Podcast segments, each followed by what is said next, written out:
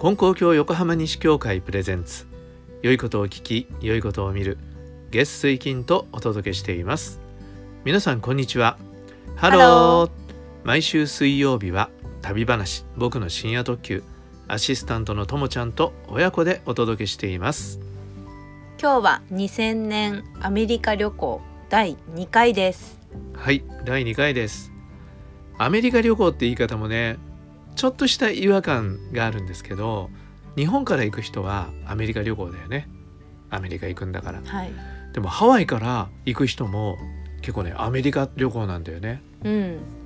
面白かったのがねハワイの人と話してて「この間アメリカ行ってきたのよ」って言うから「えアメリカ?」って「ここもアメリカでしょ?」って言ったらもう苦笑されちゃった「ここはハワイ」って言って、そうそうここもアメリカだけどここはハワイって言われたね。なんかそういうちょっとメインランドってよく言うんだけど本土のことでね、はい。うん、ハワイからメインランドって言うんだけどメインランドのことをねアメリカっていう言い方もしてちょっと面白く思ったことを思い出しました。でアメリカ旅行なんですが、えーラスベガスにね着いた話をしました。はい。はい。それでねちょっとねそのラスベガスの飛行機の中からのことをちょっとね書いてあるのを読み忘れたのがあるのでちょっと読んでみましょうかね。はい。えーメモを読みます。ラスベガスへ向かう途中。あこれ飛行機の中のことなんですけどほら1時間ぐらいの、あのーフライトなんだけどあの出発前から寝てたってね言ってたでしょ。ラスベガスへ向かう途中目が覚めて外を見ると何もない砂漠の世界薄茶色の山の尾根が朝日を浴びて曲線の影を作りある種の美しさを生み出している。って書いてありますね。ちょっとね気取って書いてるんだけどうん。ある種のっていう表現がね素人だね ごまかしてるよね。ある種の美しさを生み出している。でもその曲線がね美しかったんだね。緑のない異様な世界その荒涼とした世界になんとなく落ち着きの悪さを感じたって書いてありますねハワイってさ緑と青。うん。ね青い海と青い空と緑のジャングルって感じじゃないですか、はい。ね本当に綺麗な自然なんだけどラスベガスを空から見たらなんか荒涼とした砂漠なんですね。砂漠の何にもないところにあのラスベガスの街を作ったっていうのがすごいじゃないですか。そうですね、ね人間というのは恐ろしいなと思いますねなんかアメリカの地図、はいはい。Google で見れるじゃないですか、Google Earth うん。普通に Google マップ。Google マップ？Google マップで見るときに、うん、航空写真みたいな選べるんですよ、はいはい。そうするともう本当に茶色いですよね左側。あー。そこですよ。ね。本当にもう何にもない砂漠に、えー大都市エンターテインメントシティを作っちゃったわけだね。で、えーこの間ちょっと予告してましたけどお父さんはカジノに。お父さん。でね、えー書いてありますね。この間レインフォレストカフェで昼ご飯を食べたっていうところでひろこともちゃんかずくんはミラージュに行ったって書いてあります。ミラージュっていうのは、まあ、ホテルなんだけどはい。アトラクションとしてなんか動物がいるんだよね。はい。動物園みたいなとこなんだよね。僕は行ってないから後でビデオと写真で見たんですけどなんか変わった動物がいたんだよね。そうです。そのビデオ結構うちではよく見返すビデオの最も見返すビデオの一つって感じですか？最も見返すっていうか英語っぽく言ってみたんですけど英語を日本語に直訳した感じね。うんなあの、うん、そうよく見るんですけどね The video is one of the most なんだろう。まあそんなんだよね。うんそうそうそう、はい。あの、うんと動物園みたいになってて、うんあのホワイトライオンとかホワイトタイガーとか、うんうんあの特別な動物がいて、はいはいうん、それを見て回ったんですよね。はいはいはいはい。そうね変わった動物がいるんで子供たちも楽しいと。うん、でみんな子供たちがそうやって楽しんでえ大人はカジノに行ったりするっていうそういうやつだね。はい、うん。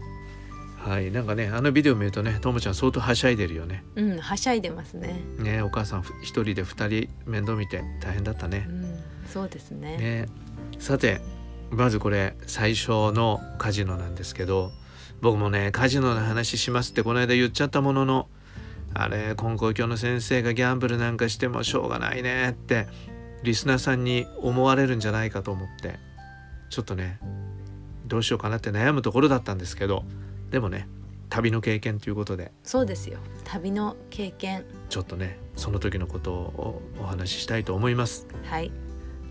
えーとねまずねこの間言ったけどハワイの人ってラスベガスが好きだって言ったじゃないですか。はい。で僕の仲のいいね人がハワイのローカルの人ねが教えてくれたのね。山田先生ラスベガス行ったらまず MGM グランドっていうカジノのマジェスティックライオンっていうスロットマシンをしたらいいよって教えてくれたんだよね。うーん。そのスロットマシンに20ドルずつ3回やったらいいよって教えてくれたんですよ。それで僕はじゃあもう元では60ドルって決めたのね、6000円？まあ、当時で言えばね。はい。ね6000円ちょっとですよね。結構大きいよね。大きい。私できない。おお小遣いとしてはね。私やっぱ私ギャンブルできないかも。ギャンブルできない？うん。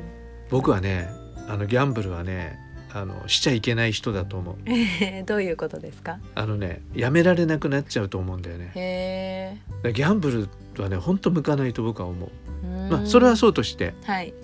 それはそうとして20ドル入れて1回スロットマシンガンってやってダメでももう1回20ドル入れてやってでもう1回20ドルやると。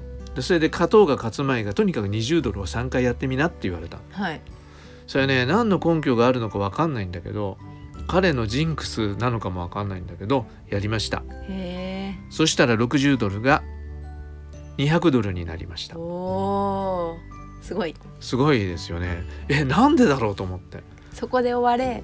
うんそうそって感じですけどね。うねそこで終わればねみんなでうんごちそう食べてよかっうんたよかったっていう感じなんですけど、それでねこれこれ書いてありますね。えー、60ドルの元手が200ドルに。スロットはまあまあ。3回100倍が出た。この辺のちょっと意味が分かんないんだけど。私もわかんないですよ。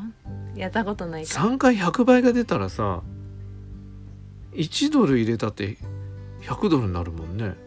3回入れたら300ドルだよね。ちょっとねそのあたりのこれ分かんないんだよね。もしかしたらクォーターとか25セントとかでもできたのかな。分かんないけどねまあそんなことがあって。だけどその後は吸い取られるばかりって書いてあるね。コンピューターポーカーもやったがこれは結局失うばかり。対象ではないが優秀なところって書いてあります、まあ、200ドルになったからね。うん。だからこの140ドルがあの今度はなんていうの？なくしてもいいお金に、そうですね。ね、なるわけですよね。それでもうここはこれで終わりにしました。はい。ですから、えーライオンさんを見てきた人たちと合流して、はい。うん、ということなんですね。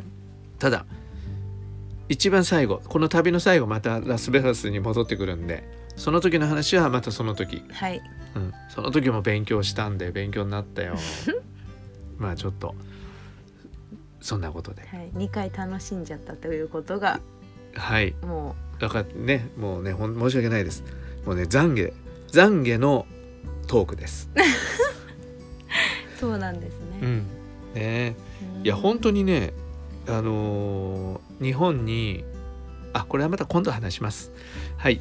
えーということで、え1回目のカジノちょっといい線いったということで MGM グランドよかったら行ってみてください。ってさじゃあ3回っていうね。で3回20ドル3あ回、3回。うん、だけどこれもうずいぶん昔の話だからね、うん。20年以上前のことだからね。20ドルを3回でやめればいいんだね。あそうだね、うん。本当に勝てるのかな。もうその友人は亡くなったのでね。ビギナーズラックっていうのもあるじゃないですあかそうだね。うん。そうだね。まあそんなことでした。でその後ねファッションショーモールっていうモールに行ってはい。日本食プレートを食べたって書いてありますね。いきなり日本食です。辛抱がないね、えー食べた料理が書いてありました。味 OK チキン照り焼きとビーフすき焼き。って書いてあります。でもすき焼きとは名ばかりの照り焼きビーフって書いてああるね。醤油味の。甘いね。甘辛く、まあ、薄切りのビーフをこうねちょんちょんってやってあるんでしょうね。でもまあ美味しかったみたいですね。なかなかねこの前の時にあのメインランド行った時あのヨセミテのねあたりでカンファレンスがあったんだけどその時にもう本当にアメリカの田舎のレストランみたいなとこで食べたらさもう本当あアメリカの料理ってこういう感じなんだっていうこれ毎日はきついなって思ったんですよね。どういう感じですか？